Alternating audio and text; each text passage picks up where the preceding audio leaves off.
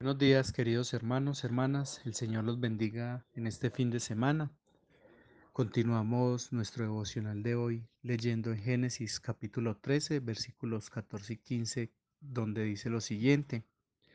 El Señor le dijo a Abraham, mira lo más lejos que puedas en todas las direcciones, al norte y al sur, al oriente y al occidente. Yo te doy toda esta tierra, tan lejos como alcances a ver, a ti y a tu descendencia como posesión permanente. Este pasaje viene después de una narración donde se nos habla de una contienda familiar entre Abraham y su sobrino Lot. Abraham previamente le ha dicho a Lot, no permitamos que este conflicto, que es un conflicto de tierras, se interponga entre nosotros. Después de todo, somos parientes.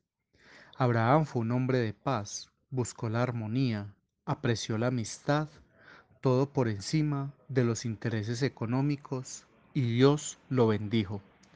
Como dice Spurgeon, Abraham recibió la gracia prometida a los pacifistas. Dios lo bendijo. El Señor y dador de toda paz se complace en manifestar su gracia a quienes buscan la paz y la siguen. Si deseamos gozar de una comunión más íntima con Dios, tenemos que seguir más cerca los caminos de la paz. Los colombianos lastimosamente hemos adoptado la violencia como una normalidad de la vida. Ha sido demostrado que como sociedad huimos a la paz. La violencia está presente en todos los estamentos e instituciones, en la familia, la escuela, el gobierno, la iglesia. Nos cuesta vivir en paz, nos cuesta armonizar, y sobre todo nos cuesta ceder a nuestras pretensiones e intereses.